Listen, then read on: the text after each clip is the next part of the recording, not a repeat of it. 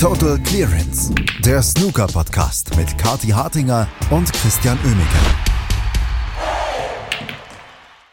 Die ersten zwei Tage der British Open in Cheltenham sind gelaufen und neben richtig guten Ergebnissen, vor allem auch in der Heldover-Runde, mussten dann gestern die Favoriten auch ein paar Rückschläge einstecken. Darüber werden wir reden und darüber müssen wir reden hier natürlich bei Total Clearance.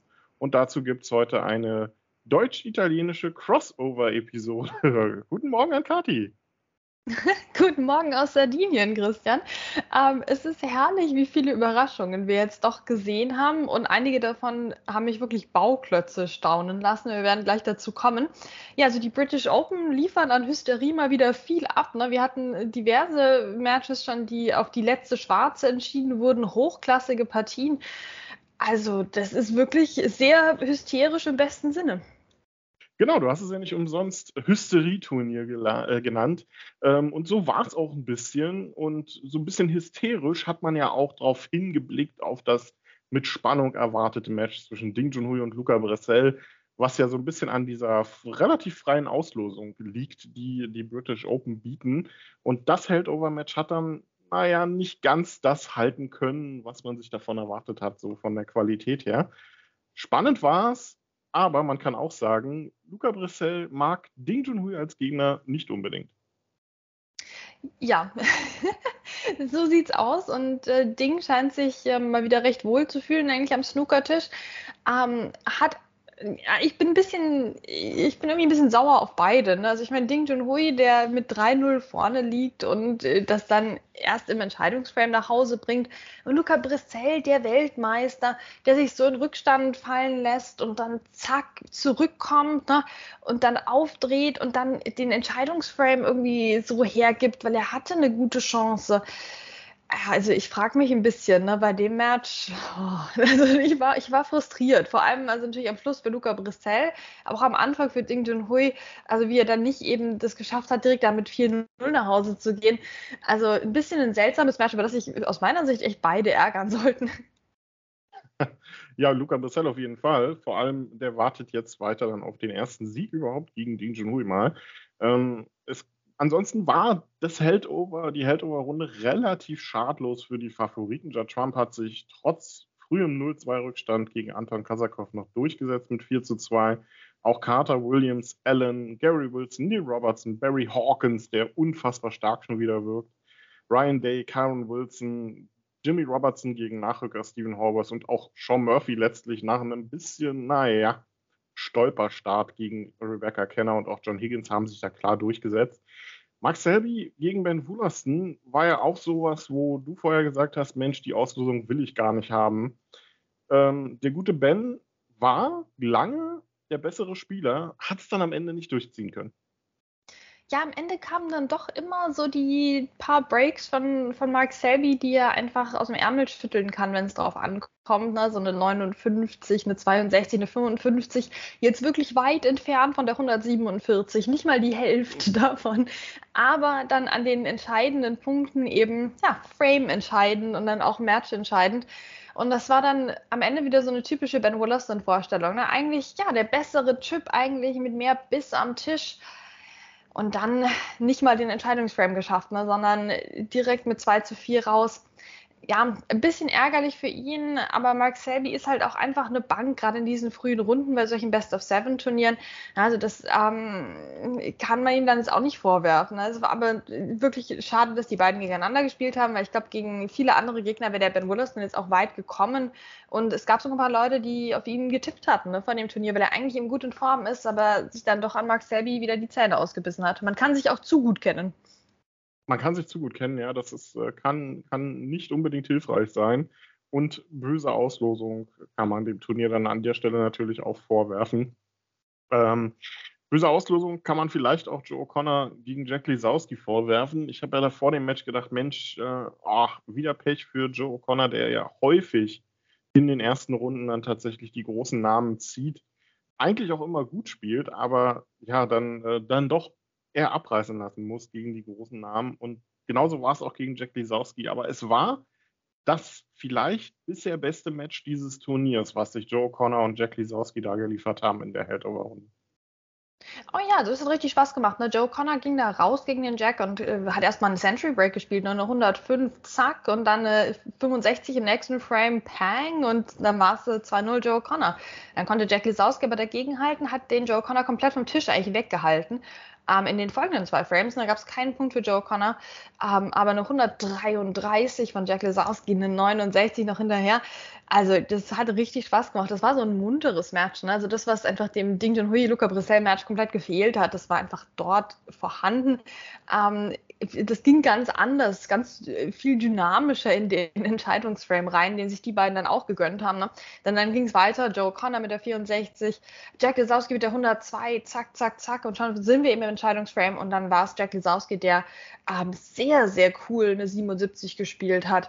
Mia Seibert, also der Jack Lesowski hat sich da mal wieder von seiner guten Seite gezeigt. Wir wechseln gefühlt nach jeder Runde so hin und her, ne? bei jedem Turnier eigentlich. Ist das jetzt der gute Jack Lesowski oder der böse Jack Lesowski ähm, der letzten Jahre? Also in dem Fall hat er das sehr, sehr gut gelöst. Er hat es sehr, sehr gut gelöst und er hat es ja dann gestern auch sehr gut gelöst im Match gegen Sean Murphy in seinem Erstrundenduell dann gestern. Da hat er sich dann auch erneut im Decider durchgesetzt. Diesmal sogar auf die letzte Schwarze gegen äh, Murphy mit einem richtig, richtig tollen Break im Entscheidungsframe nach 1 zu 62 Rückstand. Ähm, das war enorm stark ähm, und vor allem, was man ja Jack Lisowski zugutehalten kann dann, er hat ja auch endlich mal dann seine Nervenstärke unter Beweis gestellt. Hat der auch den inneren Higgins entdeckt? so weit würde ich jetzt bei weitem nicht gehen, Christian. Ähm, aber das war, das war wieder der gute Jack Lesowski. Und das ist schon mal eine Überraschung, den zwei Runden hintereinander zu sehen. Ne? Ähm, die, auch das war wieder so ein munteres Match. Diesmal Jack Lesowski mit dem Central Break am Anfang und der 67 hinterher. Dann war es Sean Murphy, der kontern konnte 111, 79, 111. Weil Sean Murphy, ich bitte dich, die beste Show hast du doch mit so einer Schnapszahl. Da kannst du mir doch nichts erzählen. Ähm, und dann war es wieder Jack Lesowski wieder 101. Also ich meine, was für ein Break Festival war das bitte?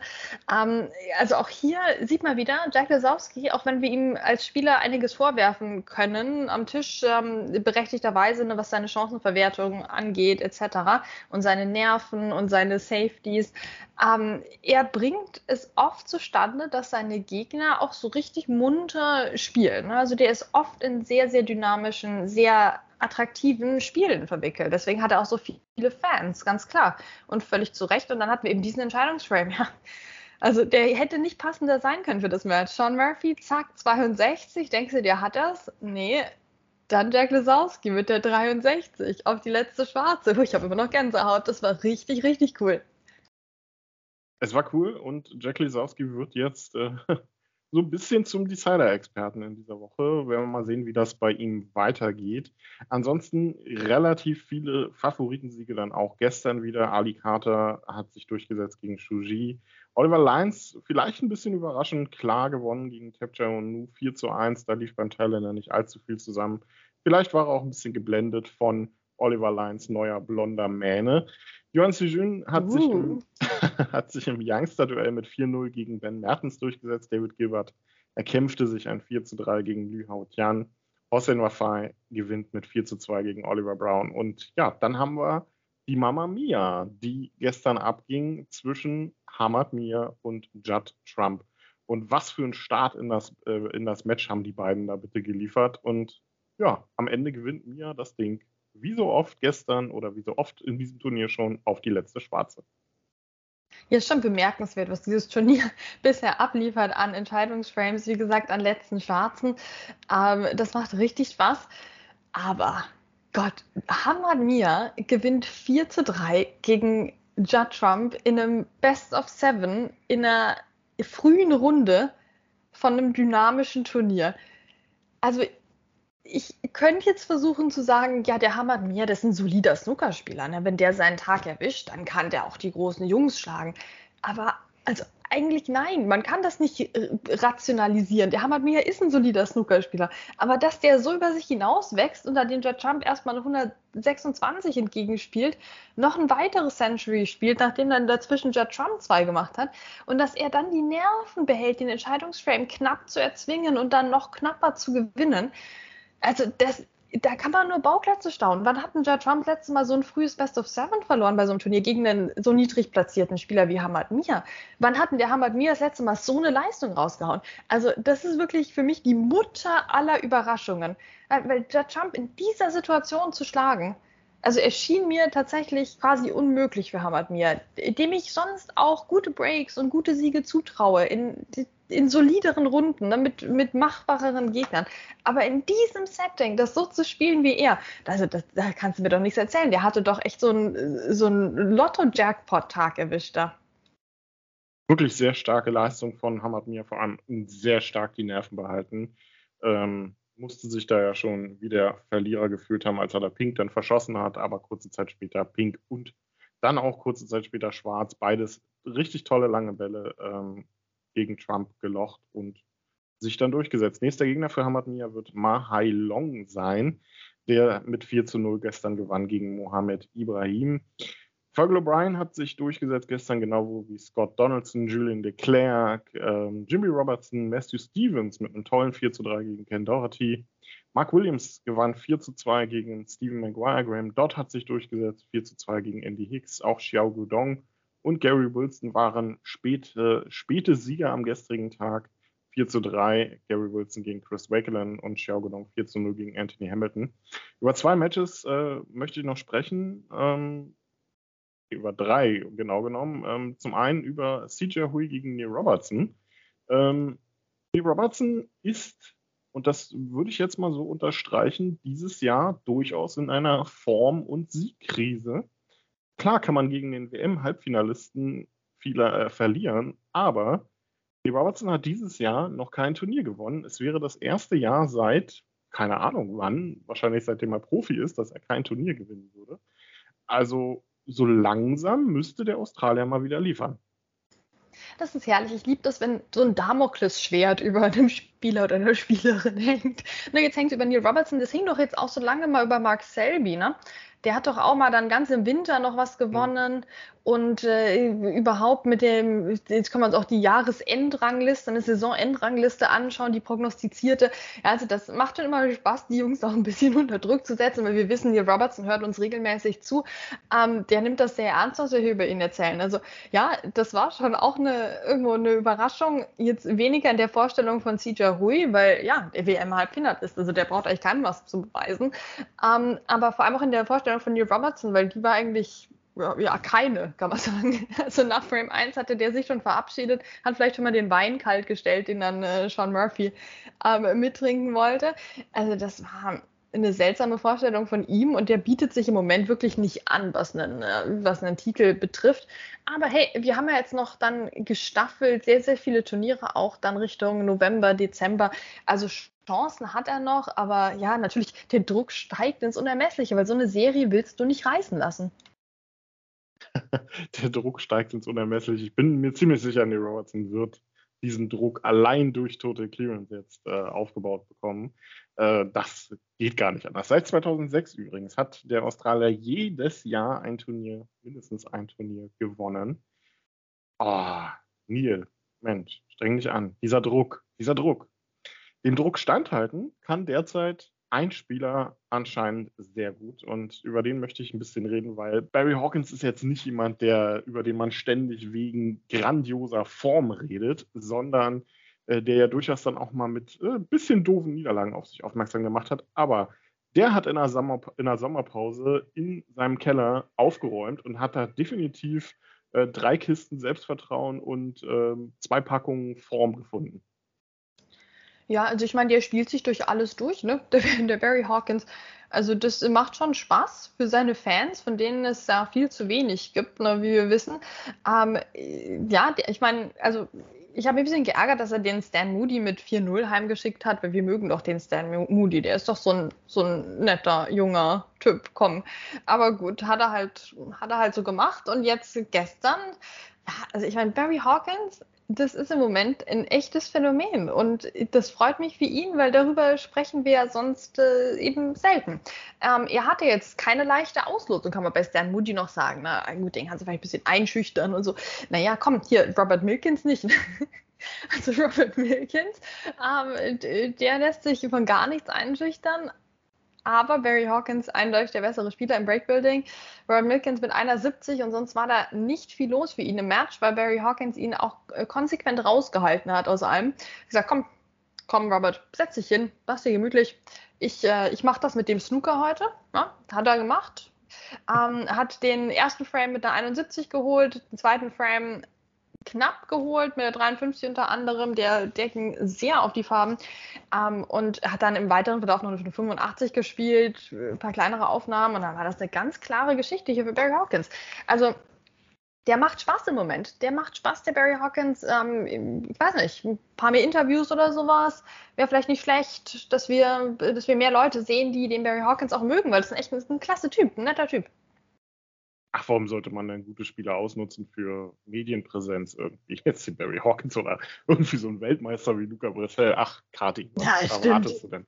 Also, nächster Gegner für Barry Hawkins, einfacher soll es ja nicht werden, ist übrigens Karen Wilson oder Mark Allen. Also durchaus reizvolles Duell, was uns da dann in der zweiten Runde bevorsteht. Und über einen Spieler müssen wir natürlich, wenn Kati mit dabei ist, sprechen, uh. denn ähm, wenn man gestern auf den Spielplan geguckt hat, war klar, wenn es irgendwie ein Match gibt, was so kurz vor 2 Uhr nachts vielleicht Ortszeit enden könnte, dann kann es nur mit einem Spieler sein. Mit Rod Lawler?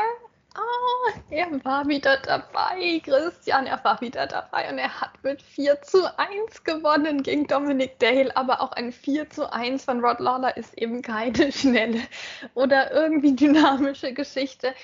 Ach Mensch, das war so schön. Er hat sogar zwei Breaks gespielt, eine 50 und eine 63 und das macht so viel Spaß. Komm, wenn der Brad Lawler nochmal anfängt und dann liegt der so los und es ist mitten in der Nacht, aber der kennt das, ja, ne? Dominic Taylor schon halb eingeschlafen, denkt sich, womit habe ich das verdient, ne? Es lag ja auch nicht nur an ihnen, die haben ja jetzt auch nicht um acht schon angefangen, ne?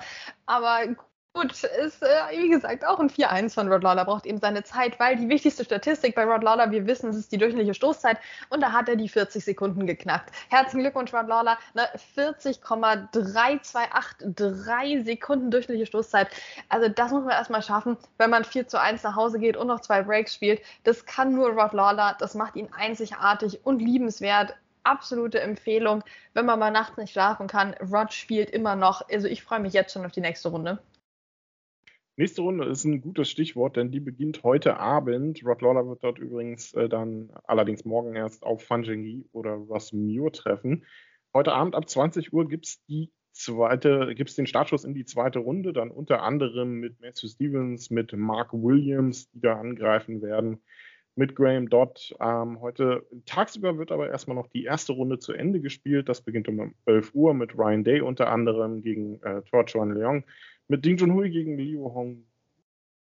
Nachmittag gibt es dann Matthew Selt, John Higgins wird am Start sein, Tom Ford gegen Ashley Huge, David Grace gegen Sanderson Lamb, auch interessantes Duell. Und natürlich Karen Wilson gegen Mark Williams, äh, gegen Mark Allen, Entschuldigung.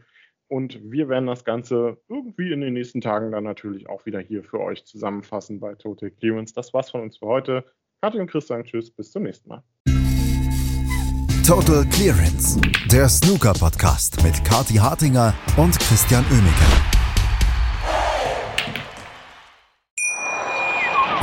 Wie baut man eine harmonische Beziehung zu seinem Hund auf? Puh, gar nicht so leicht. Und deshalb frage ich nach, wie es anderen Hundeeltern gelingt, beziehungsweise wie die daran arbeiten. Bei Iswas Dog reden wir dann drüber. Alle 14 Tage neu mit mir, Malte Asmus und unserer Expertin für eine harmonische Mensch-Hund-Beziehung, Melanie Lippisch. Iswas Dog? mit Malte Asmus. Überall, wo es Podcasts gibt.